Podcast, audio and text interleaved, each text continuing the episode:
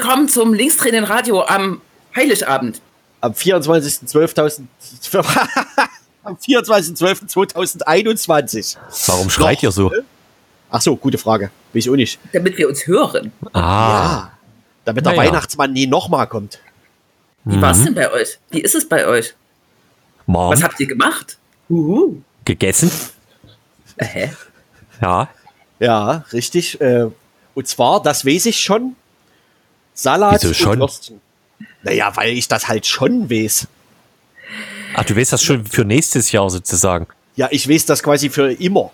Ach so. Ne? Ich werde wahrscheinlich auch meinen ähm, äh, äh, Spezial-Kartoffelsalat gemacht haben. Ich habe letztes Jahr zu, zum ersten Mal das Rezept meines Vaters nachgemacht und mach das dies, habe das dieses Jahr wieder gemacht.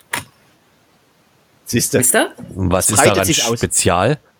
Spezial? Ja, spezial ist, dass da keine Mayonnaise dran ist, sondern Olivenöl. Und das schmeckt einfach besser. Ne? Mhm. Und Oh, wie das ist es aber fast westdeutsch, ne? Wie ist es mit Ist es Wurst echt? oder Fisch?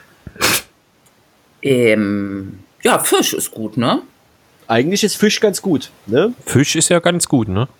Mögt ihr Ja. Fisch? Gerade im Kartoffelsalat. Das ist, das ist ja nun wirklich das Letzte. Nee, das Da stimmt ist drum. überhaupt nicht.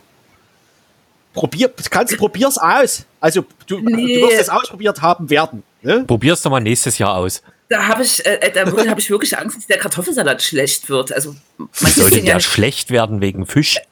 man, man, man isst den doch nicht auf einmal auf, sondern tut den dann noch ein, zwei Tage in den Kühlschrank. Nee, und wenn das, das, dabei- das machst du. Aber sonst isst man den schon auf. Ach so. Und zwar nicht erst im nächsten Jahr. Ja. Ich glaube, Kartoffelsalat lernt auch ohne äh, Fisch laufen, wenn man ihn stehen lässt. Wenn man ihn nur lange genug lernen lässt. Richtig. Ne? Genau. So, Herrlich. was, was habt ihr denn für eine Ausgabe äh, im Nummernverzeichnis? Äh? Im Köchelverzeichnis? Da wir letztens äh, DDD hatten, würde ich davon ausgehen, dass wir jetzt 445 sind. DDD? Na, 444. Ich dachte, wir waren 443. Ach so. Da Jetzt müssen wir wohl. Da müssen wir doch noch mal ins Köcherverzeichnis gucken. Ne? Oder eine HörerInnen-Umfrage machen. Ja, Ja. also der Faxabruf, nee, die Faxnummer ist ab jetzt bereit und da kommen auch schon die ersten äh, Endlosfaxe an und es ist so, dass wir jetzt Ausgabe 444 haben. Wahnsinn. Yes. Ne? Darauf herrlich. einen Sekt oder einen Schnaps. Ja.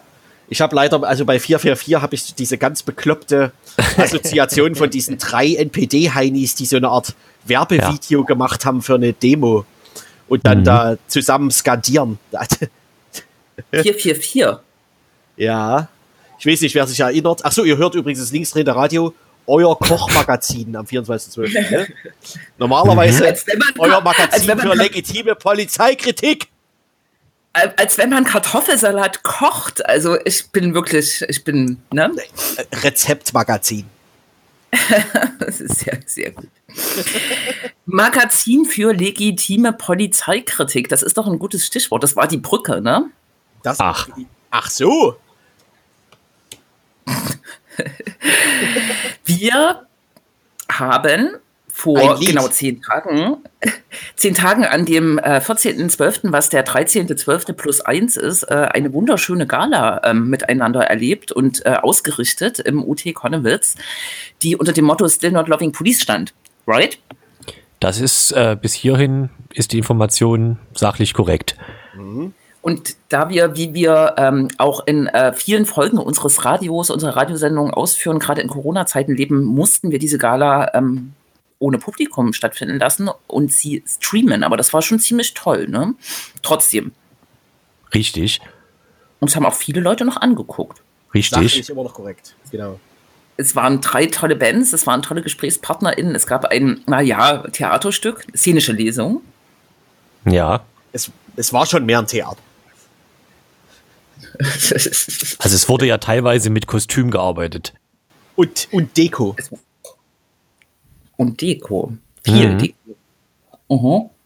Und höre ich aus dieser äh, sehr sachlich korrekten äh, Anleitung, die eine Überleitung ist, heraus, dass äh, da was vorbereitet wurde.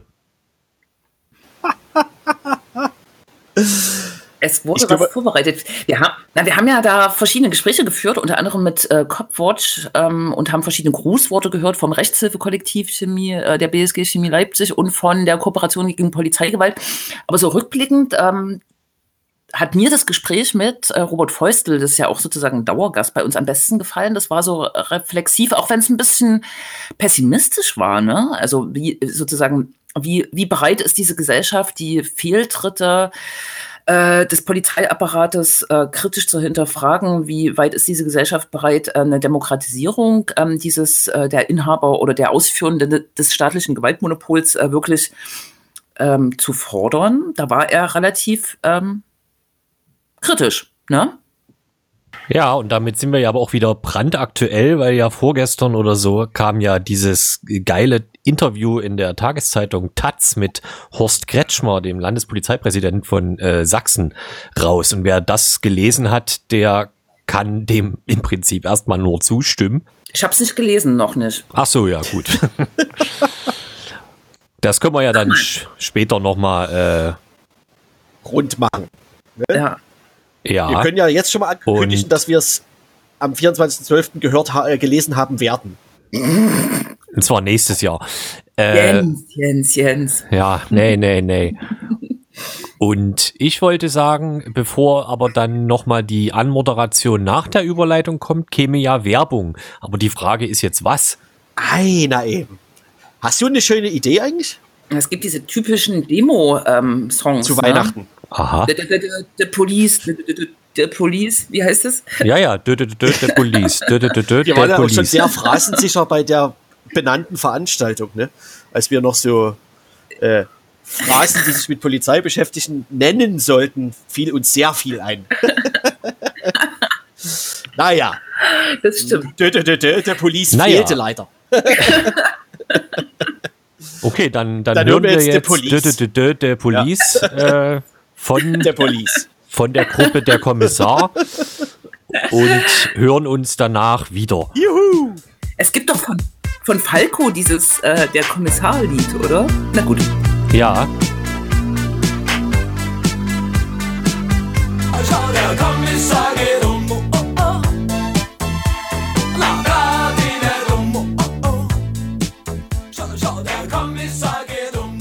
Das war also Dö, Dö, Dö, The Police von äh, Horst Kretschmer.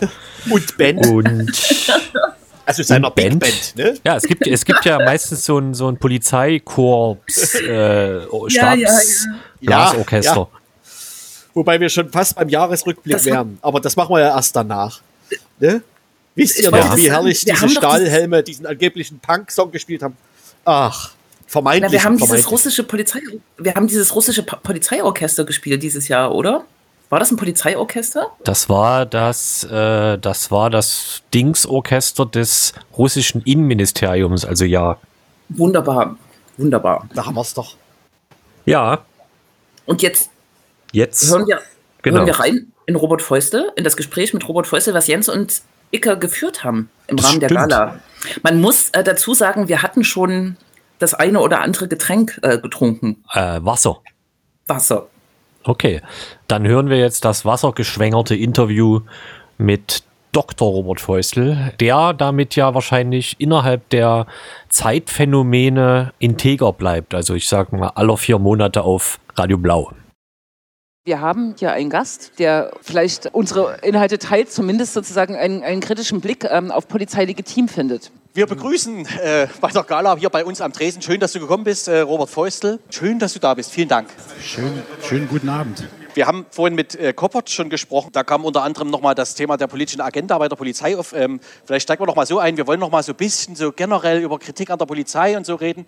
Ähm, deswegen, genau, gut, dass du da bist und uns da ein bisschen helfen kannst. Äh, aber so, was die politische Agenda äh, angeht bei der Polizei, ähm, Würdest du sagen, die gibt es und wenn ja, kann man da eigentlich was dran ändern? Vorhin ging es ja darum, dass die politische Agenda quasi immer dazu führt, dass sie sich gegen links richtet, sozusagen innerhalb der Gesellschaft. Na, das ist so eine, so eine Auffälligkeit bei der Polizei. Ja? Das lässt darauf schließen, dass Leute bei der Polizei tendenziell nicht sonderlich links eingestellt und nicht mal unbedingt demokratisch sind. Da gibt es mhm. auch Untersuchungen zu.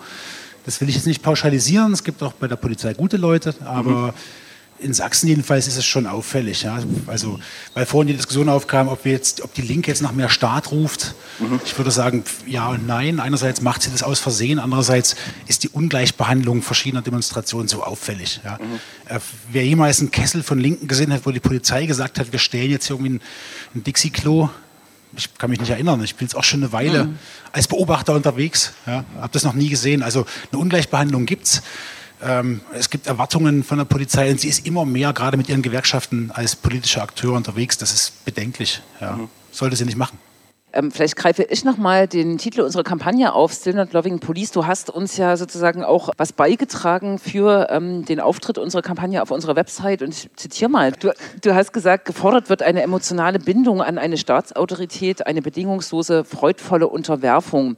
Der ähm, Slogan Still Not Loving Police, der ist ja in linken Kreisen sehr äh, beliebt, aber äh, wird sehr, sehr, schnell als Affront tatsächlich verstanden. Warum ist es legitim, Poli äh, Polizei äh, zu kritisieren? Wir nennen uns ja auch oft ähm, in unserem Radioprogramm Programm äh, Magazin für legitime Polizeikritik. Und das ist ja eigentlich keine Besonderheit, wird aber quasi in den linken Rand verwiesen ne? oder in den rechten. Ja, das ist eigentlich eine total demokratische Forderung. Die muss gar nicht links sein. Die ganze mhm. Polizeikritik ist eine demokratische Diskussion und keine links, schon gar keine linksextreme, was auch immer das genau sein soll. Aber wir haben in den letzten Jahren, Jahrzehnten schon den, den Trend zu beobachten, ne, der, der darauf hinausläuft, dass man irgendwie mein Freund und Helfer, ja, dass die Polizei als sozusagen Institution irgendwie bekannt, beliebt sein soll. Es gibt, dass ich irgendeine Art emotionalen Bezug zur Polizei herstellen soll, die mich ja so doll schützt. Das verkennt völlig die, die Institution und die Funktion, die sie hat. Ich bin jetzt gar kein, gar kein Feind des, des Gewaltmonopols des Staates. Das ist prinzipiell erstmal schwierig zu bestreiten. Die Frage ist, wie wird es ausge, ausgetragen? Wenn aber so eine Institution von mir verlangt, dass ich meine Emotionsbestände irgendwie organisiere und dann irgendwie so einen Polizeipräsidenten mag oder die Institution mag, dann läuft was grundfalsch. Ja? Weil die Polizei ist sozusagen die Instanz, die, wenn alles halbwegs gut läuft, überhaupt nicht in Erscheinung tritt. Wir haben uns, glaube ich, hier insgesamt schon an, an einen Polizeistaat in bestimmten Ausmaßen gewöhnt. Es ist noch kein Polizeistaat im eigentlichen Sinn, sonst würde es so eine Veranstaltung wie hier kaum geben können. Aber die Tendenz ist offensichtlich. Ja. Das, also einerseits wird so ein, wird permanent über Akteure, politische Akteure bei der Polizei so eine Gefahrenlage inszeniert, imaginiert, heraufbeschworen, so eine ganze Risikodebatte, die ja völlig paradox ist. Ne? Wir leben in Zeiten, es, war nie so wenig, es gab nie so mhm. wenig Risiko. Genau. Äh, und gleichzeitig wird sozusagen die Lösung des Problems bei der Polizei gesucht, die man ausbauen muss, die man schützen muss. Äh, kulturgeschichtlich gab es noch nie eine Institution, die sozusagen so militarisiert nach innen die Ordnung stabilisieren sollte. Das, mhm. Es gibt keinen Vorläufer dafür.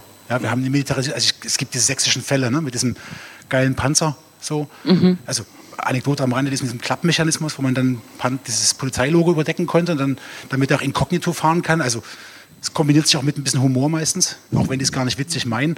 Aber wir haben da eine Institution geschaffen, die weit mehr macht, als sie machen sollte. Ja? Mhm. Äh, kombiniert mit, mit so Überlegungen zu, was ist eigentlich ein Präventivstaat. Das ist eine Riesendiskussion, die vielleicht ein bisschen zu kurz kommt. Mhm. Äh, wir leben in einer Zeit, wo sozusagen das, das Risiko immer schon behoben sein soll, also wo sozusagen die, die Straftat ganz oft schon, schon verhindert werden soll, bevor sie stattfindet. Das ist sozusagen mhm. rechtstheoretisch und demokratietheoretisch eine Katastrophe. Ähm, aber so agiert auch die Polizei. Ja, sie soll überall präsent sein, sie soll geliebt sein. Und dann kommen so absurde Sachen raus, dass die Polizei sich mit viel, viel Geld darum kümmert, Graffiti zu übermalen oder zu bewachen, dass die, das übermalte Graffiti nicht wieder bemalt wird. Das ist mit nichts zu rechtfertigen. Das ist blanker Bullshit, um das mal deutlich zu sagen. Ist das eine Posse oder ist das ähm, Ausdruck eines, also äh, genau, eines großen Problems? Weil viele sagen ja, okay, Provinzposse, so, ne? Ich würde vermuten, es ist beides. Es ist eine mhm. Provinzposse von irgendwie angefassten Polizisten, die sich von irgendwelchen Albernheiten beleidigen lassen. Ein Polizist also die Institution kann ich nicht beleidigen als demokratischer Mensch, weil die Institution ist viel zu groß, um beleidigt zu werden. Mhm. Es ist eine, eine Kontrollfantasie, das macht man halt in Konnewitz, weil man Konnewitz eh überwachen und kontrollieren will. Aber gleichzeitig ist es ein Indiz dafür, dass die Polizei als Institution verlangt, dass die Bürgerinnen und Bürger, die sie observiert, sie auch noch mit, mit offenen Armen empfängt. Mhm. Ja? Warum sollte ich das tun? Also das Arbeitsamt begrüßt auch keiner mit offenen Armen. Mein Gott, warum denn auch? Ja? Mhm. Die muss es geben, vielleicht nicht so, vielleicht ganz anders, aber ich weiß gar nicht, wie Sie auf die Idee kommen, aber das ist so die Institutionenlogik, äh, zeichnet das ein bisschen vor. Ja? Man schafft eine Institution, die ein Problem beheben soll und sie wird alles Mögliche tun, aber das Problem nicht beheben, weil sie es im gleichen Moment abschafft. Mhm. Und die Polizei hat alle Mittel, sozusagen das Phänomen zu kreieren, was sie eigentlich bekämpfen soll. Mhm. Nicht zufällig sind Leute wie Rainer Wendt unermüdlich dabei, die Graslegalisierung irgendwie zu attackieren, weil man ihnen Mittel aus der Hand nimmt, um Menschen zu kriminalisieren, Minderheiten, mhm. Geflüchtete, äh, Szeneviertel.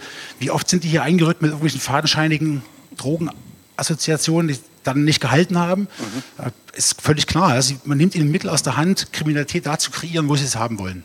Das kann man, glaube ich, ganz gut als politische Agenda fassen. Ähm, wir haben vorhin noch diskutiert über diese, genau, es klang auch schon an, über harte Maßnahmen, starker Staat. Ähm, wie, ist das, wie, ist, wie ist die linke Position dazu, äh, jetzt also im Zusammenhang mit diesen Corona-Demos? Ja, das ist schon ambivalent. Ne? Ich lese das auch bei Twitter, wie viele Leute so einen starken Staat fordern auf der einen Seite kann ich es, wie gesagt, nachvollziehen, dass sozusagen die Ungleichbehandlung da wirklich zum Tragen kommt. Man sieht es halt offen, ganz offensichtlich, wie linke Demos behandelt werden. Äh, Welcome to Hell in Hamburg ist sozusagen das Paradebeispiel. Mhm. Und wie die anderen, wer auch immer die anderen sind, sozusagen ja, adressiert werden. Im Prinzip würde ich ja sagen, dass der Umgang mit diesen Querdenken-Demos im Prinzip einer ist, der, der gar nicht so falsch ist. Äh, wenn die Polizei zum Beispiel sagt, dass die Gefahrenlage ein Eingreifen nicht rechtfertigt, finde ich das prinzipiell recht, richtig. Ich würde an anderen Stellen sagen, naja, vielleicht müsste das dann eben auch gleich behandeln. So. Und man kommt natürlich sofort auf den Gedanken, dass es da eine, eine Nähe gibt, eine ideologische Nähe. Kann ich nicht beurteilen, kann ich nur vermuten. Mhm. Und man sieht sofort die Ungerechtigkeit, die stattfindet, wenn sie hier mit irgendwie Tausenden von Euro ein Graffiti bewachen oder ein Graffito, wie das Graffito eigentlich heißen müsste, egal. Mhm. Und dort sozusagen ein Dixie-Klo hinstellen. Äh, das fällt natürlich auf. Ja. Und dann sieht man sofort den politischen Akteur, vielleicht nicht immer zurecht, vielleicht stimmt das auch gar nicht immer. Ähm, aber es ist natürlich, also dass, ich, dass man sich darüber aufregt, kann ich nachvollziehen. Aber jetzt einen stärkeren Staat zu fordern, der irgendwie durchgreift und das, das Demonstrationsverbot äh, durchsetzt, naja, eine schwierige Forderung, sagen wir es so. Mhm. Zumal die Versammlungsfreiheit in, in, Sachsen auch besonders beschnitten ist im bundesweiten Vergleich. Es ist das einzige Bundesland, was äh, Versammlungen wirklich so äh, malträtiert, gerade unter Corona-Bedingungen, wo ja gar nicht ähm, erwiesen ist, dass äh, Demonstrationen ähm, Orte von Ansteckungen sind, wenn man sich schützt. Ne? Aber vielleicht ähm, ein anderer Punkt. Wir machen ja diese Kampagne, die ist sozusagen auch ein bisschen Teil linker Folklore. Aber wie, äh, wie, wie nimmst du das wahr? Ist äh, sozusagen die Bereitschaft, äh, die Polizei sozusagen auch distanziert zu betrachten, jetzt Minimum, oder vielleicht auch zu kritisieren in einer größeren größeren, äh, im größeren, breiteren Gesellschaftsspektrum, ist da eine Bereitschaft da oder schafft die Polizei das mit ihrem Verschärfung, mit ihrer Aufrüstung, äh, Präventivstaat, ein total wichtiges äh, Moment, ähm, ähm, schafft die das sozusagen wirklich eine Einhegung zu, zu schaffen und sich so unabdingbar zu machen, dass man mit Kritik gar nicht mehr hm. also rauskommt glaube, aus der linken Ecke. Ja, ne? Außerhalb hm? einer linken Blase ist die Polizeikritik zumindest in Deutschland eher randständig. Es gibt ein paar Leute mhm. auch innerhalb der Polizei, die das Problem sehen. Innerhalb der Wissenschaft gibt es das auch, äh, gar, nicht, gar nicht so wenig. Ja, die Polizeiforschung ist da sehr umtriebig. Aber sozusagen diese Art von, von diese, diese Doppelbewegung, einerseits ein, ein, ein Risikoszenario aufzumalen und andererseits mit der Polizei die Lösung anzubieten, das verfängt schon sehr. Plus sozusagen diese Rhetorik von, wer nichts zu verbergen hat. Ja, wir mhm. haben ja mhm. auch eine Verschärfung an allen möglichen Fronten. Die EU ist kurz davor, sich eine Backdoor äh, bei, bei Signal und bei allen möglichen anderen Messengers einzubauen. Äh, das wird immer mit irgendwelchen fadenscheinigen Geschichten begründet und man weiß immer nicht genau, ob sie es ernst meinen mit den Begründungen. Also beim Signal geht es offiziell darum, Kinderpornografie unter Kontrolle zu kriegen oder besser attackieren zu können. Dagegen ist nichts einzuwenden. Nur, dass die Praxis eine ganz andere sein wird. Man wird einfach alle Kommunikation aushebeln können, wenn die Hersteller der entsprechenden Software verpflichtet sind, noch vor der Verschlüsselung eine Backdoor einzubauen. Das findet aber Anklang, weil wir gleichzeitig über sozusagen mediale Mechanismen ähm, die wiederum ein eigenes Thema sind. Ja? Sozusagen so ein permanentes Angstszenario vor allem und jedem kreiert bekommen. Ähm, deswegen bin ich schon überzeugt, leider, dass sozusagen die Kritik an der Polizei in der breiten Öffentlichkeit eher verstummt oder eher sozusagen eher als linksextrem gelabelt wird und so randständig ist. Der normale Bürger, die normale Bürgerin wird eher sagen, ich habe nichts zu verbergen. Ja? Was grundsätzlich falsch ist, weil sonst könnte ich sagen, na, dann komme ich mit dir nach Hause. Ja? Dann ist auch das Recht auf Privatsphäre in der eigenen Wohnung nicht mehr gegeben, weil wir haben alle was zu verbergen, nämlich unser Privatleben. Aber weil das sozusagen verfängt als Text, als Spur, als Ideologie, würde ich es mhm. fast nennen, ist die Kritik an der Polizei bei weitem nicht so ausgeprägt, wie sie sein müsste.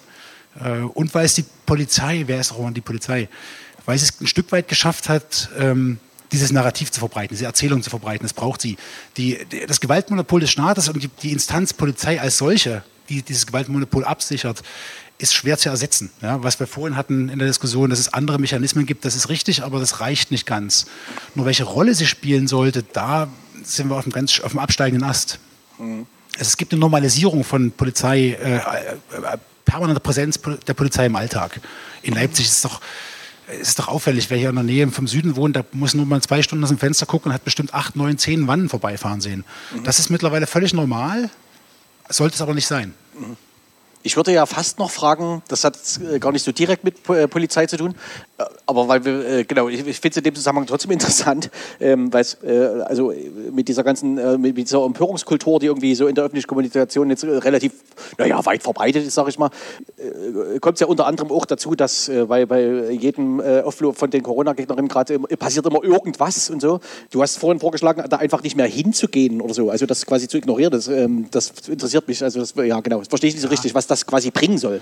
Das ist ein bisschen eine steile These. Man müsste sozusagen im Einzelfall genau hingucken. Ich will ja. das gar nicht pauschal sagen, aber vielleicht formuliere ich es so. Es ist überlegenswert, ob eine Ignoranzstrategie an bestimmten Stellen nicht vielleicht funktionieren kann. Mhm. Äh, bei bestimmten Demos von irgendwelchen Leuten ist es vielleicht sinnvoll, wenn die Gegendemos nicht da sind, ja, Infektionsgefahr kommt noch oben drauf, wenn vielleicht auch die Presse nicht da ist, die ständig angegriffen wird und sagt, na, berichten wir halt nicht drüber. Mhm. ich will nicht die, die Angriffe auf die, auf die, Journalisten verteidigen, um Gottes Willen, versteht mich nicht falsch. Mhm. Aber wie, was passiert, wenn, wenn in Sebnitz Leute demonstrieren und niemand schaut hin? Ja, die machen das so oder so. Ob jetzt eine Antifa da ist, ob die Presse da ist. Es gibt dort auch nichts mehr aufzuklären. Ich brauche auch nicht mehr darüber aufklären, dass, dass äh, Querdenker irgendwie untersetzt ist auch falsch, dass die im Prinzip ein rechtsradikales Gedankengut im Kern mittragen. Mhm. Und es ist auch falsch zu sagen, die sind unterwandert von Nazis. Wenn da irgendwelche ESO-Hippies rumrennen, die machen sich mit dem gemein, dann sind sie auch nicht besser. Das, das, mhm. das ist das Gleiche für mich. Mhm. Nur was passiert, wenn, wenn einfach sich keiner darum kümmert, wenn auch niemand ähm, die Dinge retweetet oder sozusagen verbreitet. Es gab mal einen Fall vor einer Weile, das war glaube ich in der Nähe von Bautzen, da hat jemand äh, Capture the Flag mäßig eine Fahne abgemacht, so eine Reichsbürgerfahne, damit niemand die da im Straßenalltag sehen kann. Guter Move. Um direkt danach ein Foto davon bei Twitter zu posten und auf großer Bühne zu zeigen, hier, da gab es diese Fahne. Das sehen weit mehr Menschen als auf der Straße, weil da fahren ein paar Autos lang. Es war irgendwie letztes Jahr im Herbst so. Mhm. Äh, jetzt kann ich sagen, okay, wir haben Capture the Flag gespielt und haben das Ding gewonnen. Ähm, wenn ich aber eine riesen Öffentlichkeit per Twitter zugänglich mache, dass es dort diese Reichsbürgerfahne gab, habe ich dabei was gewonnen? Macht doch einfach die Fahne ab und verschweigt den Umstand. Also warum immer alles twittern? Warum oder bei Instagram oder wo auch immer, warum sozusagen das Phänomen größer machen, als es ist, indem ich es einem riesen Publikum zugänglich mache. Das heißt nicht, dass bei bestimmten Veranstaltungen, bei bestimmten Ereignissen es sinnvoll ist, Protest zu zeigen. Das, ich will es nicht pauschal halten, weil das ist, wir hatten das schon mal, wenn Pockenburg in Konnewitz ist. Mhm. Es gibt die Argumentation, keine Nazis in Konnewitz, bin ich dafür. Es gibt aber auch die Argumentation, lass den Typen mal ganz alleine mit seinen drei Leuten da rumstehen. Der kommt nie wieder. Ja, ich finde, beides hat seine Berechtigung. Äh, die Frage ist, in welcher Situation ist welche Strategie sinnvoll? Mhm. Aktuell erleben wir, dass es bei jeder Demo Gegendemos gibt. Und ich mich immer frage, Leute, es ist kalt. Muss, lass, lass die Irren irre sein. Ähm, es gibt bei jeder, Gegend, bei jeder Demo die entsprechende Pressepräsenz. Ja, aufklären, aber es gibt nichts mehr aufzuklären. Wir wissen doch alles. Wir wissen doch, was das für Vögel sind, wenn ich mal etwas mhm. unsauber sprechen darf. Mhm. Äh, aber sozusagen da auch von der linken Seite aus die Strategien zu überdenken und genauer zu überlegen, was ist wann sinnvoll. Ja? Mhm. Wann ist es sinnvoll, Protest zu zeigen? Das ist nicht immer sinnlos, um Gottes Willen. Bei Pegida oder bei Legida dachte ich auch schon mal, was ist, wenn die kommen und die meistens zehnfach zahlenmäßig überlegenen Gegendemonstranten sind einfach nicht da. Ja? In, in Pockenburg kommt doch nur, weil auf der anderen Seite 300, 500 Leute stehen, die ihn hassen. Mhm.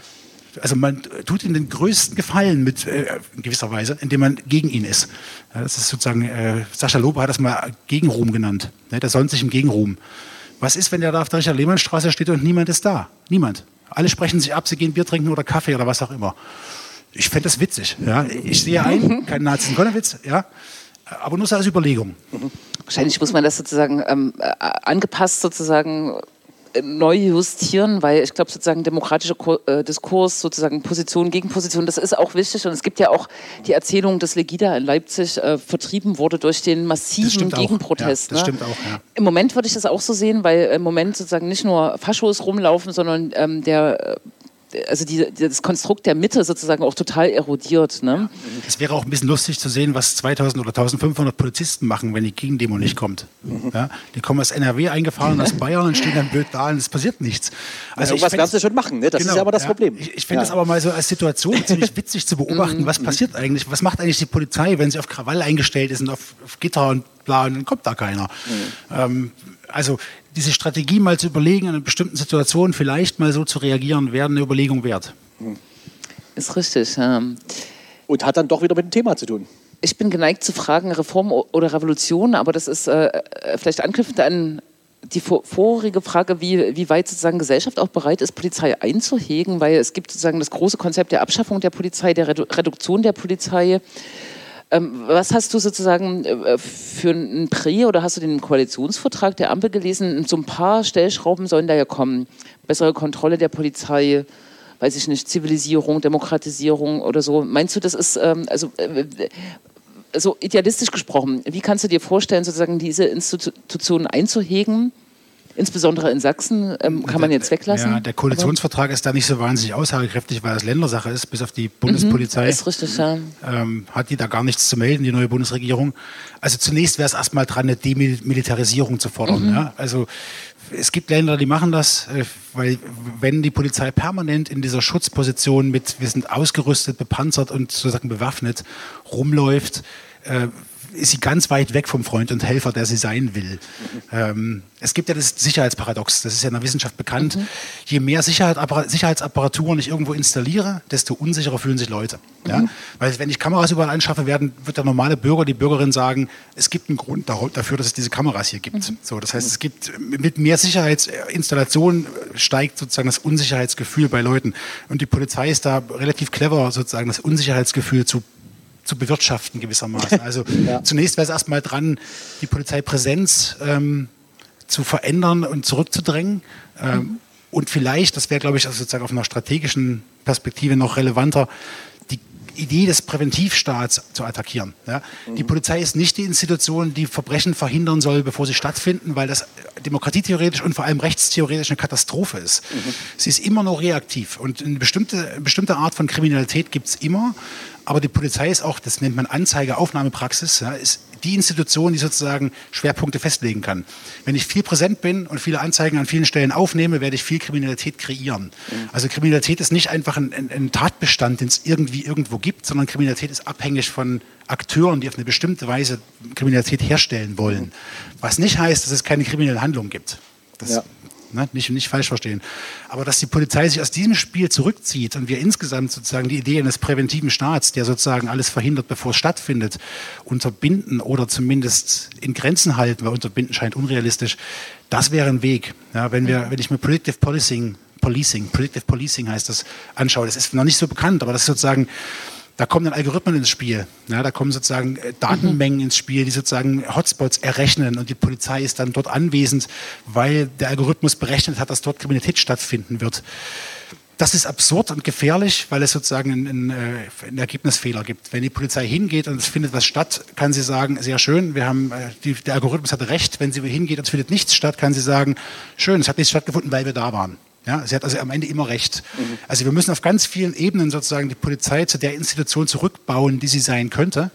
Ähm, das sehe ich noch nicht kommen, sozusagen. Wir haben da, glaube ich, ein, äh, was ist das losgetreten, was sich so schnell nicht einfangen lässt. Zumal es im, im Bewusstsein der Öffentlichkeit ganz gut verfängt, zu sagen, wir brauchen das alles, weil die Welt ist so riskant. Vorhin im Gespräch mit Kopfwatch wurde angesprochen, dass es auch eine rechte Polizeikritik äh, gibt. Aber wenn ich mich recht entsinne und vielleicht korrespondiert das auch mit den äh, Corona-Leugner-Protesten, äh, war es bei Legida immer so, dass explizit der Polizei gedankt wurde und bedauert wurde, dass die Polizei sozusagen äh, gegen äh, uns steht äh, als Legida. Und möglicherweise korrespondiert es jetzt mit den Corona-Leugner-Protesten insofern, als dass es da auch eine autoritäre Fixiertheit gibt. Und das insofern rückgebunden, dass wir natürlich in einer Gesellschaft leben, die autoritär fixiert ist, mhm. zum, zumindest im Osten. Ne? Tendenziell jedenfalls, ja. Mhm. Ja, das ist mir auch aufgefallen, dass es so ein Schwanken gibt zwischen wir, wir feiern die Polizei als unsere Institution, wir versuchen sie, das hat Legida immer gemacht, auf mhm. unsere Seite zu ziehen, was jetzt strategisch gar nicht so unclever ist, ne? Mhm. weil wenn ich die Polizei auf meiner Seite habe, habe ich gewisse Machtmittel in der Hand. Äh, bei den Querdenken-Leuten sieht man schon eher ein Affront, aber das ist die Frage, also ich würde sagen, vielleicht ist es ein bisschen unzulänglich, aber wie verrückt ist man schon? Ja? Mhm. Wenn ich sozusagen im Querdenken-Kontext schon so weit bin, dass ich irgendwie einen Davidstern irgendwie auf dem T-Shirt habe, wo ungeimpft draufsteht, dann bin ich schon so weit entrückt von jeder Wirklichkeit, dass ich auch die tendenziell autoritäre und ich behaupte einfach politisch eher rechts eingestellte Polizei in Sachsen nicht mehr als Freund begreifen kann. Mhm. Äh, wenn ich davon überzeugt bin, dass irgendwie in unterirdischen Gängen Kinder aus, mit Adreno, dass Kinder Adrenochrom entnommen wird, dann muss ich auch der Polizei feindlich gegenüberstehen. Also ich, vielleicht ist es so eine Art von, von Messung des Wahnsinns, aber mhm. man sieht sozusagen das Schwanken. Ja? Dass mhm. die eine Hälfte noch sagt, na, wir brauchen die Polizei als Kooperationspartner, wir müssen die auf unserer Seite haben und die anderen schon beim Kaiser sind oder so mhm. in ihren Gedanken. Also, aber das Schwanken wird nicht aufhören, was das angeht. Ich finde es irritierend, dass die, wie viel die Polizeiakteure vor Ort sich gefallen lassen in mhm. solchen Situationen. Also da gab es in Leipzig, das habe ich auf Video gesehen, es gibt ja alles per Video, eine Szene, wo so ein, wo so ein Querdenker quasi mit einem, mit einem Kung-Fu-Tritt auf einen Polizisten losgeht. Und der Polizist weicht so zurück und seine Kollegen auch und die lassen das erstmal passieren. Wenn ich das bei der anderen Demo mir vorstelle, also sozusagen den Schlagstockgewirbel kann ich mir kaum ausdenken. Ja. Also ich bin irritiert, wie viel Polizisten sich sozusagen ähm, gefallen lassen, was den, den, Gedanken hinterlässt, dass sie im Geiste sozusagen eher verwandt sind mit den Demonstrierenden. Das ist eine mhm. Behauptung, die ich nicht stützen kann, aber es wirkt irgendwie so. Wie, kann, wie kommt es zustande, auch ganz individuell? Mhm. Die werden mit Flaschen geschmissen und weichen zurück. Mhm. Okay, das mag in der Situation strategisch richtig sein, aber bei anderen Demos würden sie sofort volles Brett loslegen.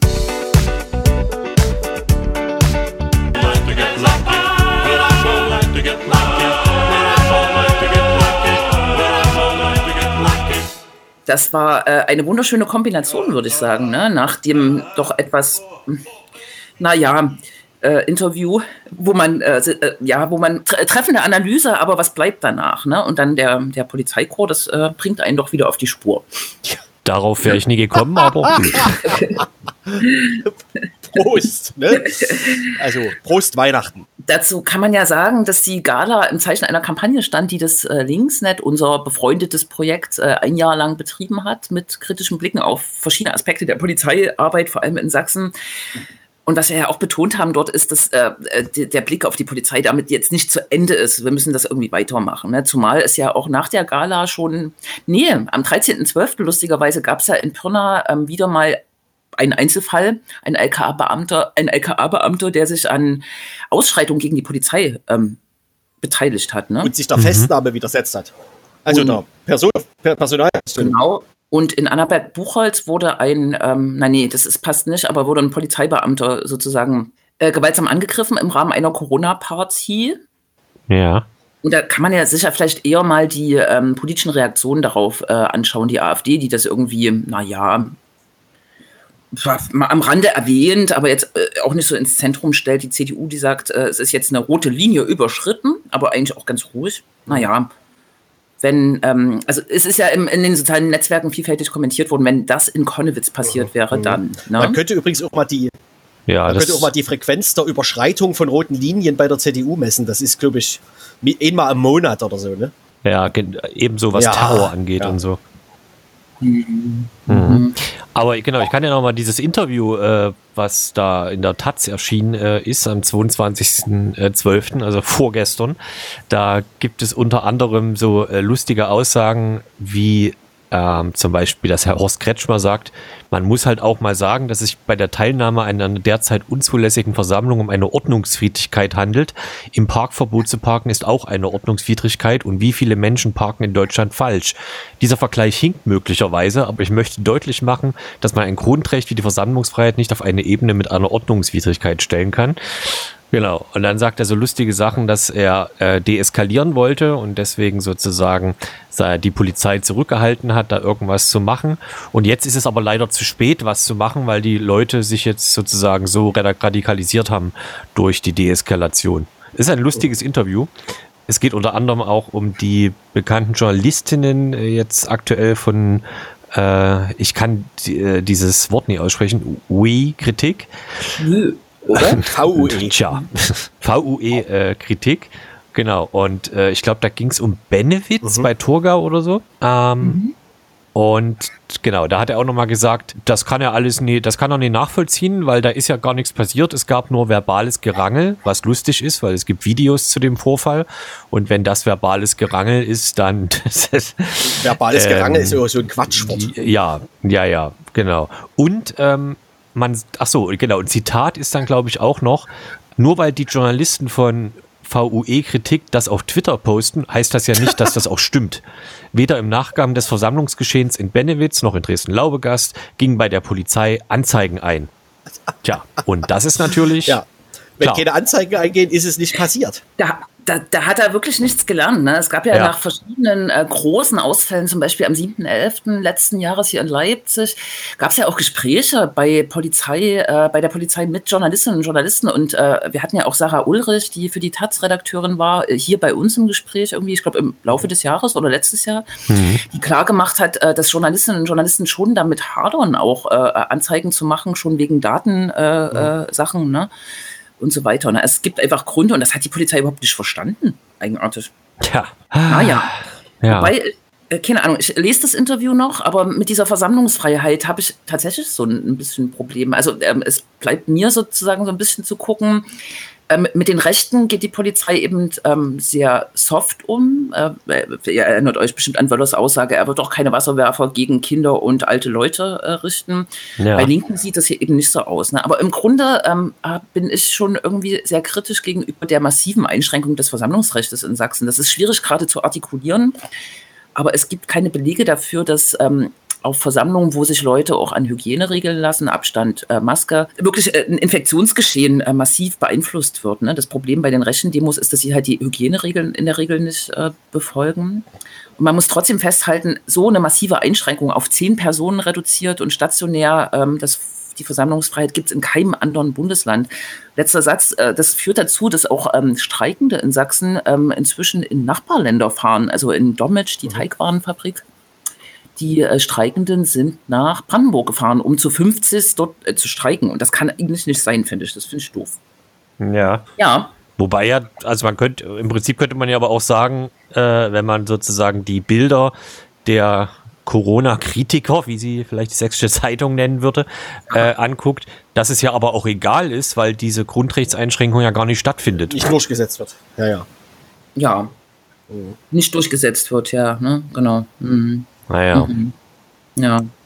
Es ist, es ist, es ist alles schön. Was, was waren denn eure Highlights des Jahres sonst? Na, wir hatten wir, wir hatten's, wir hatten's Jens? vorhin schon. Ähm, es gibt ja inzwischen äh, jugendliche Erwachsene, die sich quasi nicht mehr erinnern können, dass vor Merkel schon andere Leute Bundeskanzlerin waren. Das ist so ein bisschen, das ist ja dieses Jahr zu Ende gegangen. Verbunden mit äh, dieser Bundestagswahl, dieser skurrilen und dieser diesem unglaublichen Ergebnis und so. Das war also so Höhepunkt, ne? Ein, ein tiefer Höhepunkt. Genau. Ja, Ja. genau. Lu lustig in dem Zusammenhang nur, wie, äh, wie hier diese Stahlhelmträger da äh, diesen Song von Nena gespielt haben. Das, das waren auch unfassbare Bilder. äh, Entschuldigung. Nina. Nina. Nina. Nina, richtig. Hä? Nina Hagen. Ja. Du hast den Farbfilm vergessen. Haben sie gespielt. Ja. Ach, ich weiß nicht. Also, äh, keine Ahnung, zwischen Corona, Corona, vermeintlicher Corona-Entspannung ab äh, ähm, Juni oder was, keine Ahnung, äh, und äh, Zuspitzung ab, was weiß ich, September. und äh, diesem ganzen Migrations-Asyl-Wahnsinn, das darf man ja gar nicht sagen, aber äh, das Wort, aber diesen äh, furchtbaren ständigen Tabubrüchen, sei es an den EU-Außengrenzen oder hier in Sachsen mit, äh, mit der Abschiebepraxis, kann ich das ja gar nicht mehr so richtig reflektieren. Das sind so, man ist Ja, in so einer Dauerschleife. Genau. Wer, kann sich schon, ne? wer kann sich noch erinnern, dass es im Prinzip noch dieses Jahr war, dass Donald Trump noch US-Präsident war? Ne? Das endete ja zufällig im Januar, wenn ich mich recht entsinne. Mhm. Und zwar, und zwar auch auf eine recht skurrile Art und Ja. Weise. Also mir hat äh, mir hat ganz gut gefallen, wie äh, aus ausgehend von so einer äh, Twitter-Bubble äh, beziehungsweise eben kulturellen Blase, in der man sich befindet, ähm, in den letzten Atemzügen des Koalitionsvertrags Vorbereitens alle gehofft haben, dass Karl Lauterbach von der SPD Gesundheitsminister wird. Dann alle dachten, er wird's nicht. Und dann wurde er es und alle sind ausgerastet vor Freude und diese Freude jetzt, wenn man Twitter Glauben schenkt, sozusagen eine Woche währte und jetzt sich alle aufregen über ihn, weil er im Prinzip das Gleiche macht wie sein Amtsvorgänger im Sinne von, nö, ach komm, wir, wir gucken erst mal und bis dahin gucken wir mal noch mehr. So schnell und, geht's nur auch Aber wir nicht. machen Ja, erst mal genau. äh, nichts. Ja, also ich hatte gefühlt, habe ich noch nie so eine schnelle, wie sagt man, Konfrontation mit der Realität gesehen, wie in dieser Twitter-Bubble, die sich über Lauterbach gefreut haben, wie Ast und ähm, jetzt schon im Prinzip sagen, kann ich Spahn noch mal sehen. Dabei ist das alles so überraschend wie kein Schnee Nein. am 24. Naja, das werden wir gesehen ja, haben. wobei mich, also ich, ich bin, Ja. ja. Ja. Hm. Ich bin immer noch sehr angetan von äh, dem neuen Just Justizminister. Also da bin ich immer noch relativ sprachlos. Äh, das ist so eine so eine Ich-AG, die weiß ich nicht. Ich glaube, also was menschliche Kompetenz angeht, äh, wirklich sehr gut in der FDP aufgehoben ist. Da kommen bestimmt noch Das ist lustige jetzt Sachen. fast schon, das geht ja Richtung Ausblick. Das sind lustige Sachen, ja.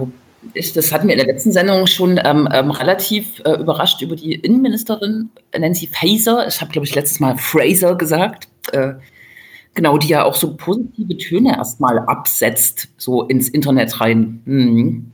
Was Frontex nach Polen schicken? Ach so, ja, äh, ja, das ist natürlich Mist, aber äh, sie sagt, äh, der Feind steht rechts äh, und hier müssen wir ein bisschen mehr mal, mal was machen. Ist ja auch, ne? Ist ja auch. Ist ja, ist ja auch notwendig. Ja, da, dazu kann man ja noch sagen, in dieser Woche wurde ja das Maßnahmenpaket gegen Rechtsextremismus in Sachsen vorgestellt. Allerdings nur der Titel, also die Maßnahmen noch nicht. Ne? Tatsächlich. Das ist Ja, okay. es, war, es war ein bisschen verwirrend. Ich glaube, ähm, zuerst hat die Justizministerin ähm, das verkündet, ohne 14 Seiten, auf denen das Konzept steht. Dann hat das Innenministerium was verkündet, da waren die 14 Seiten dann abrufbar und dann hat die Sozialministerin auch noch was verkündet.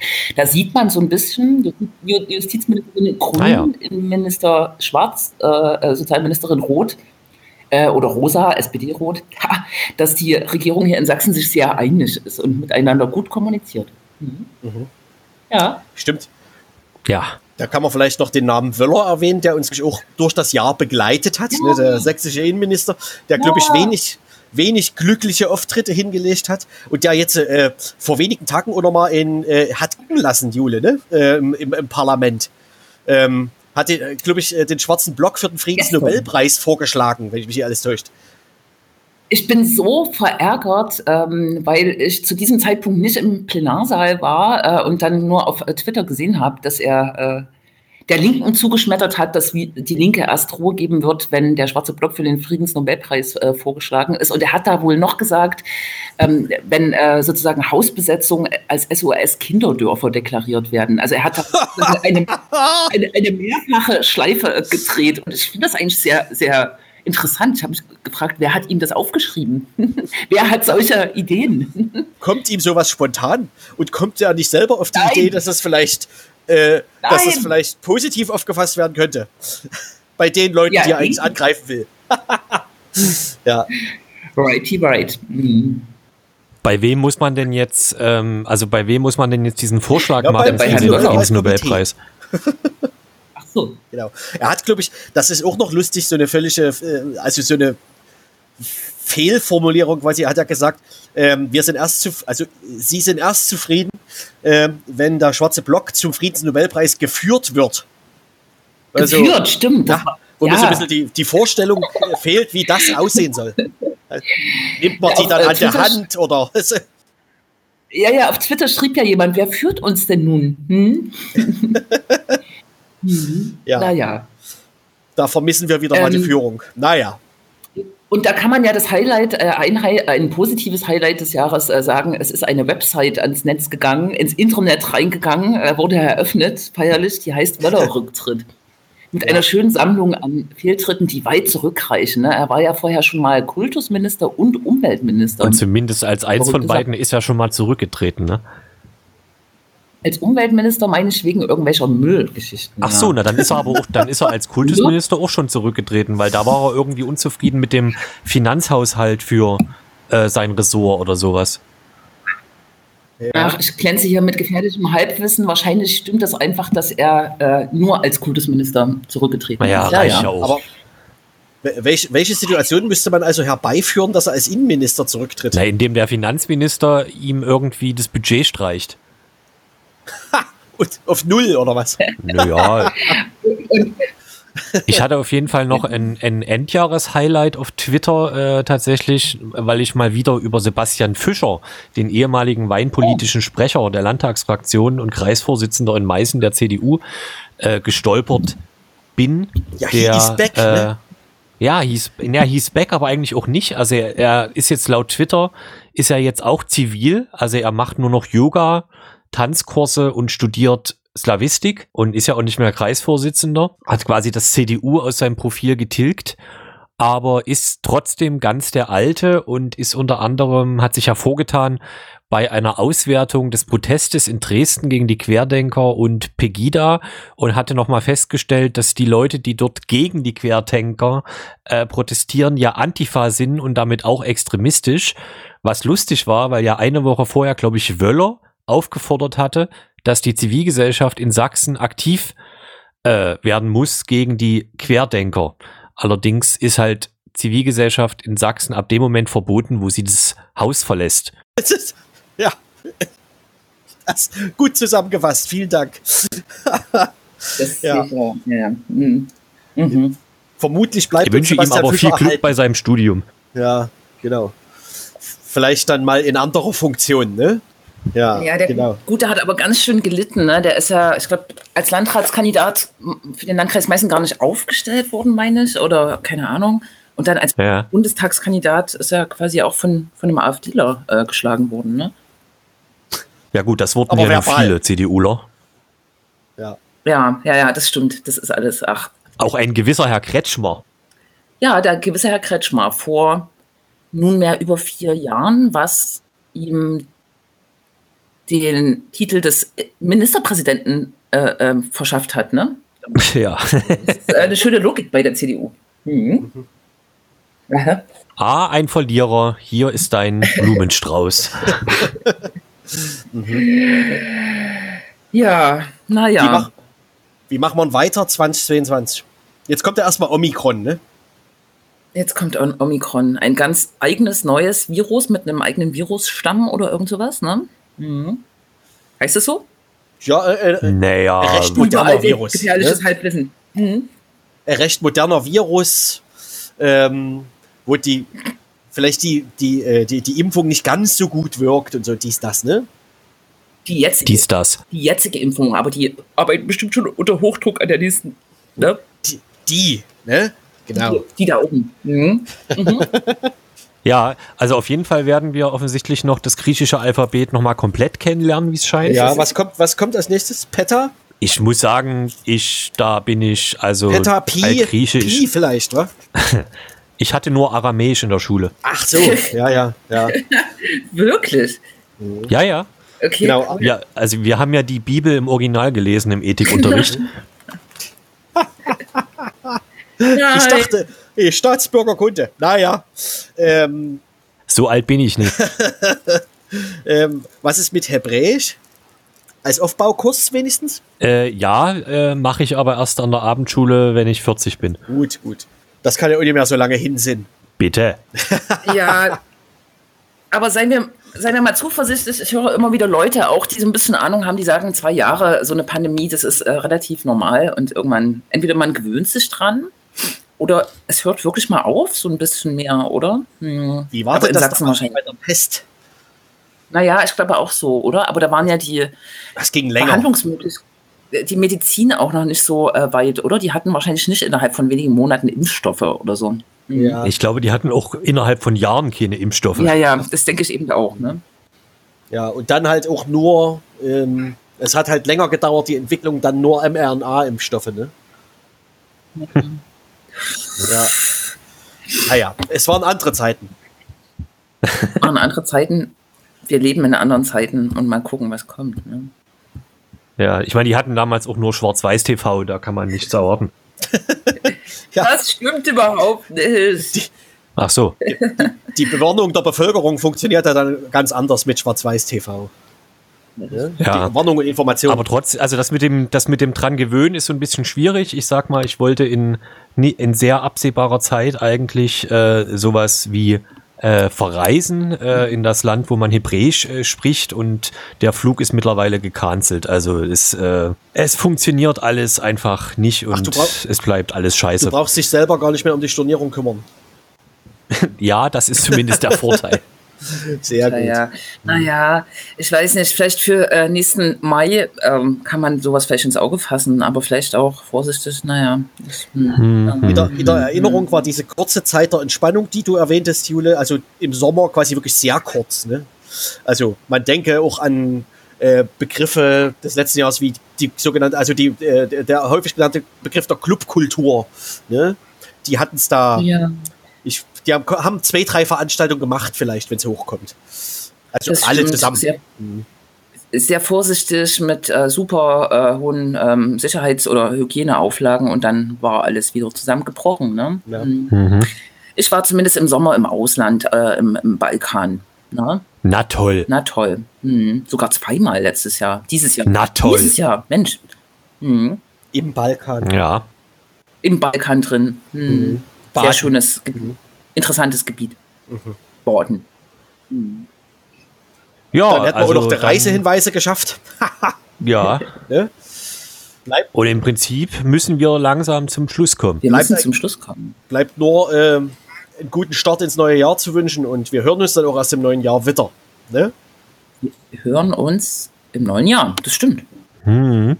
Dann äh, bleibt nur einen herrlichen Heiligabend zu wünschen. äh, Ne? und es ist noch die Frage, was man zur Ausgangsmusik spielt. Kennt jemand ein Weihnachtslied? Na, ohne Ende, aber nicht solche, die wir hier spielen könnten. Und die werden Ja, ne, die meine ich doch. Ach, du willst eins. Nein, Ach. sondern so ein, so ein anderes. Ein alternatives. Weiß nicht, gibt es nicht schon Audio 88 ein Weihnachtslied? Ich glaube nicht. Warum ich Menschen Ah. nicht mag, habe ich mir heute früh angehört. Das gefällt mir sehr gut. Hm, Das trifft meine Ja, das Stimmung. ist- Hm. Ja. Das ist doch schön. Da freut sich auch die, äh, die Peer Group, die äh, unsere Sendung immer über Social Media verfolgt. Die sind ja große Audio 88-Fans. Das heißt, wir gehen raus mit diesem Track, der ja ganz hervorragend passt zum 24.12. Aber ich mag euch trotzdem, wollte ich noch sagen am Ende. Liebe Hörer, Wir protokollieren das. Wir, wir nehmen das mal mit. Und äh, darf ich mitsingen jetzt eigentlich? Bitte. Danke. Dann äh, bis nächstes Jahr. Tschüssi. Weshalb ich Menschen nicht mag, weil sie dazu bereit sind, für Camp David Hemden zu bezahlen. Und sie tragen Schmutz passend zum Wagen.